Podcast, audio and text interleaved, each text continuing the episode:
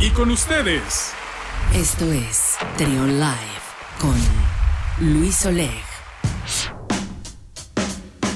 10 de la mañana con 42 minutos, seguimos con más aquí en Trion Live. Y en este ejercicio que hemos estado haciendo, eh, invitando a los candidatos a la presidencia municipal de León, pues ahora tenemos otro invitado. Está con nosotros en esta ocasión Juan Pablo Delgado del Partido Movimiento Ciudadano. ¿Cómo estás, Juan Pablo? Bienvenido, qué gusto tenerte por acá. Gracias por la invitación, saludo a tu auditorio y bueno, pues muy emocionado de continuar con la campaña y tener buenos resultados hasta el momento. ¿Cómo te ha ido? ¿Cómo calificas a poco más de la, de la mitad de las campañas tu, tu, desempeño? Pues fíjate que yo estoy muy contento con, con los resultados. Hemos tenido una aceptación creciente en la ciudadanía Creo que la campaña fue conocida por una buena parte de la población al momento en el que acepto la candidatura y poco a poco, conforme he tenido la oportunidad de interactuar con diferentes personas en diferentes audiencias, pues ha aumentado la, la popularidad y la aceptación de nuestra candidatura. Somos una candidatura que tiene actualmente liderazgo y lo vamos a seguir teniendo liderazgo en redes sociales. Y como tú sabes, actualmente es un factor a considerar en las elecciones. Totalmente. Eh, le estamos dando además al público joven, ¿no? Eh, eh, Paola Cebes y yo somos las personas más jóvenes de esta contienda. Y además yo le hablo a sectores de población a los que usualmente no se les había hablado en una campaña política. Sí, esos sectores que estaban olvidados, que pues no estaban atendidos. Eh, eres el primer candidato, me parece, abiertamente gay que ha hecho, ha, compartido su mensaje, no nada más con, con, la población en general, sino también con estas minorías que, como dices, se han visto identificadas contigo. ¿Cómo has logrado capitalizar políticamente este apoyo? Pues mira, hemos hablado con diferentes poblaciones, particularmente las personas de la diversidad sexual y de género. Tengo reuniones semanales con personas diversas y a su vez estas personas después me organizan reuniones con otras más. Pero lo más importante, te platico que ha sido que ha habido a través de esta interacción oportunidad de hablar con personas empresarias eh, con personas dedicadas a diferentes sectores de la vida social y económica de nuestra ciudad y que no necesariamente son eh, parte de la comunidad LGBT. Es decir, la propia comunidad me ha abierto espacios que no son LGBT. Entonces esto ha, funcionado de manera, de manera muy positiva. Eh, hemos conversado también con personas trabajadoras sexuales con quienes difícilmente se tiene interacción en una campaña política. Que no se había tocado ese tema. Jamás.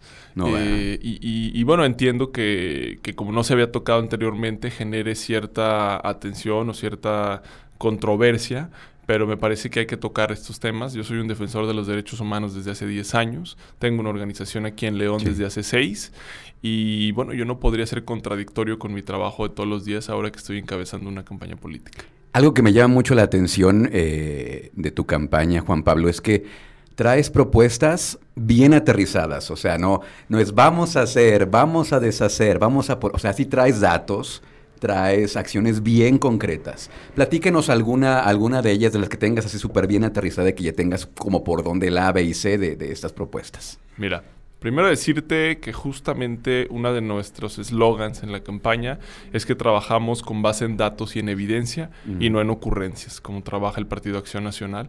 Y por otro lado, que todas nuestras propuestas tienen la mirada de los derechos humanos, la perspectiva de género y de diversidad. Por diversidad me refiero a todas las poblaciones, no nada más a la diversidad sexual y de género. En este momento se me viene a la mente hablar de salud.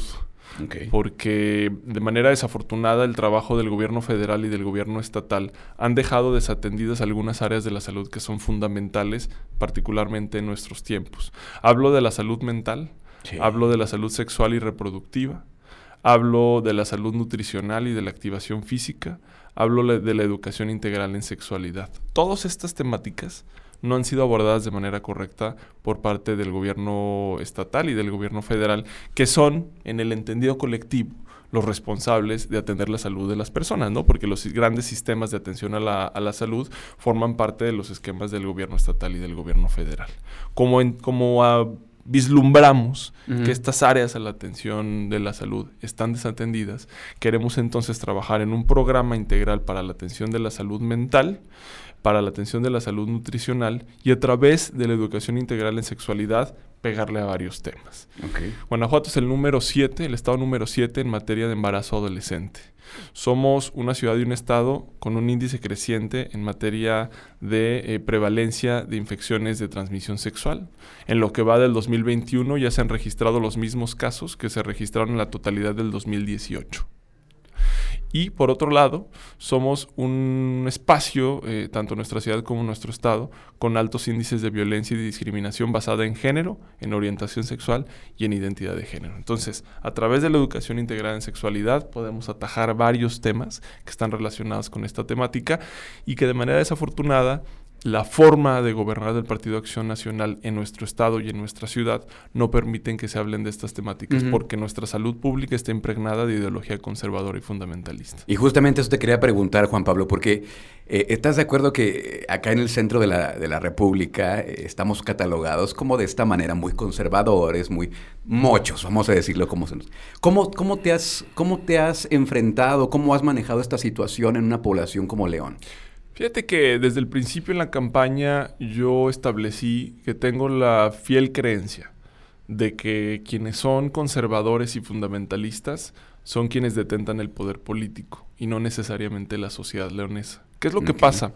Que al exterior de Guanajuato y al exterior de León, lo que se conoce de nuestra ciudad y de nuestro estado es que el gobernador hace cuestión de tres meses, al momento de preguntarle su opinión acerca del matrimonio entre personas del mismo género, dijo yo ya estoy casado. Lo que se conoce es que teníamos un director del registro civil que dijo que antes lo deberían de despedir a que él pudiera casar a dos personas del mismo género. Que en alguna administración de Guanajuato Capital se trató de prohibir los besos en público. Eso es lo que se conoce de Guanajuato al exterior, pero todas son expresiones de la clase política. Me parece que como sociedad nos hemos tragado el cuento de esta narrativa creada por el poder político, que es muy conveniente, porque el Partido Acción Nacional gobierna mucho fundamentado en su ideología política, que es absolutamente conservadora. Creo que nuestra campaña, entre otras, también está sirviendo para darnos cuenta como sociedad que no necesariamente somos como nos cuentan al exterior del Estado. Oye, eh, hablando de otros temas, hablabas tú hace ratito de esta interacción, eh, estás, estás liderando los números, traes, seguidores en Instagram, en, Twitter, muy activo. Eh, y también se ha visto un crecimiento desde que iniciaste tu campaña en las encuestas. Sí. Bueno, en redes sociales se debe a que nuestro mensaje es particularmente popular entre la población más joven. Es decir, en TikTok somos la única candidatura que está presente. Tenemos arriba de 13 mil seguidores en cuestión de seis semanas. ¿Haces coreografías también en TikTok? pues no, nada más hicimos una coreografía en conjunto con, personas artistas de la ciudad el, sábado pasado. Ah, en el arco. Sí, pusimos ahí un, clip de esto. Ajá. Eh, en, Instagram, bueno, pues somos la, la cuenta con más personas seguidoras. Y aun cuando en Twitter y en Facebook no necesariamente somos quienes tenemos más personas seguidoras, las mediciones de los medios de comunicación que monitorean redes nos dicen que de todos modos somos la candidatura con más interacciones. La ventaja de esto, pues es que nuestras cuentas son personas que nos siguen de forma orgánica, ¿no? Que tienen interés en conocer nuestras propuestas, que les llama la atención nuestro mensaje y esto me parece que hay que tomarlo en cuenta de cara a la elección porque me parece que el pulso de las redes sociales, a diferencia de otras elecciones, en estas particularmente van a tener una influencia directa. Respecto a la popularidad de las encuestas, decirte que dentro de nuestro equipo desde hace aproximadamente dos semanas y media sabíamos que ya estábamos en tercer lugar de las preferencias electorales en la ciudad. Eh, sabíamos que durante estas últimas semanas de campaña, eh, particularmente los, los, partidos de oposición y quienes lideran actualmente las encuestas iban a lanzar una serie de encuestas que nos quieren, que tienen la intención de, disminuir y de, desincentivar el voto hacia nuestra candidatura, pero pues esto no nos intimida. La verdadera encuesta va a ser el 6 de junio. Sabemos que hay indicadores muy positivos. Eh, el día de ayer salieron algunas encuestas digamos, informales, algunas más orgánicas en redes sociales en relación al debate. Muchas de ellas nos daban el triunfo eh, por nuestras intervenciones y eso me parece que también forma parte de la narrativa de nuestra campaña, además de aprovechar que en este momento Morena ya se desmoronó. Ricardo Sheffield se le fue la mitad de su planilla, Ricardo Sheffield se encuentra actualmente en crisis y además de que es un candidato altamente impopular, porque eso no lo puede negar nadie, ahora va a tener que jugar con un equipo desarticulado. Y además, a diferencia de la elección de hace tres años, eh, ya no cuenta con la figura de un presidente de la República Popular. ¿no? En aquel momento Andrés Manuel López Obrador era un candidato a la presidencia con mucha popularidad en todos los sectores en nuestro país. Hoy actualmente el, presidente de la República es impopular y particularmente en León en Guanajuato es una persona a la que no es, que no es bienvenida eh, a venir para acá. ¿no? Oye, eh, Juan Pablo, hablabas ahorita del debate eh, y te lo preguntaba fuera del aire. A mí me llamó mucho la atención cómo te desempeñaste lo platicábamos ayer con, con eh, eh, Diana Preciado, que te veíamos muy cómodo. Ya habías hecho tele, ya habías hecho... ¿no? Estás como pez en el agua. No, digo, yo tengo te digo, una organización de la sociedad civil de hace seis años. Soy el vocero de la, de la organización. En su momento fui también servidor público, he trabajado en instancias internacionales. Entonces, yo soy una persona muy fanática de los discursos, soy una persona que le gusta mucho dar entrevistas, que le gusta dar conferencias, ponencias, doy clase en universidad, pero no, televisión jamás había hecho. Eh, pero bueno, me, parece que, dimos una buena impresión porque se dio cuenta, me parece, la ciudadanía que nos tomamos en serio la preparación del debate que tomamos en cuenta los tiempos de participación y que aprovechamos los espacios también para hacer los señalamientos políticos correspondientes. ¿no? Por ahí el moderador me decía que no era el tiempo de formular preguntas en una de mis intervenciones. Yo creo que tenía la libertad yo de utilizar el tiempo de la manera en la que yo quisiera determinarlo y me parece que la ciudadanía lo tomó así. Porque además de presentar ideas, me parece que los debates también son el momento de confrontar las ideologías y la manera de proceder de cada una de las personas. Y los señalamientos que hice relacionados con la, la actuar del Partido Acción Nacional, es importante que la ciudadanía los conozca. ¿no? La, la, crisis de seguridad se debe en gran parte a que llevan acumulando el poder por más de 30 años, se debe a que todo el partido respaldó la ratificación del fiscal general y aquel, aquel espacio que al menos yo desde mi perspectiva y por mi formación podría representar un contrapeso que es la Procuraduría de los Derechos Humanos, también pasó por un ejercicio de simulación en noviembre pasado. Yo fui de las personas organizadoras del Observatorio Ciudadano para el nombramiento del Procurador de los Derechos Humanos y contamos con cero atención de las personas que participaban en ese momento en el Congreso, incluida la candidata del PAN Alejandra Gutiérrez. Y por eso se lo dije, no es confrontación eh, de politiquería. Eh, son cuestiones que tiene que conocer la ciudadanía y que era importante cuestionarle. Oye, comenzaron aquí los, eh, la interacción, te digo que trae buen número de seguidores. Eh, cuéntame, cuéntame acerca de, de, lo que sigue en tu campaña, quedan veintitantos días. ¿Qué, qué, qué viene eh, en los próximos días en tu campaña? 19 días en 19. Eh, bueno, vienen varias eh, intervenciones con colegios de profesionistas, viene el debate Coparmex, hoy tenemos una intervención por la tarde en el debate organizado por, por, la, por varias universidades de nuestra ciudad. Vienen días intensivos de trabajo, seguiremos recorriendo las colonias y comunidades de nuestra ciudad. Seguiremos teniendo presencia en cruceros de, las, de la ciudad que también nos han dado muy muy buen resultado.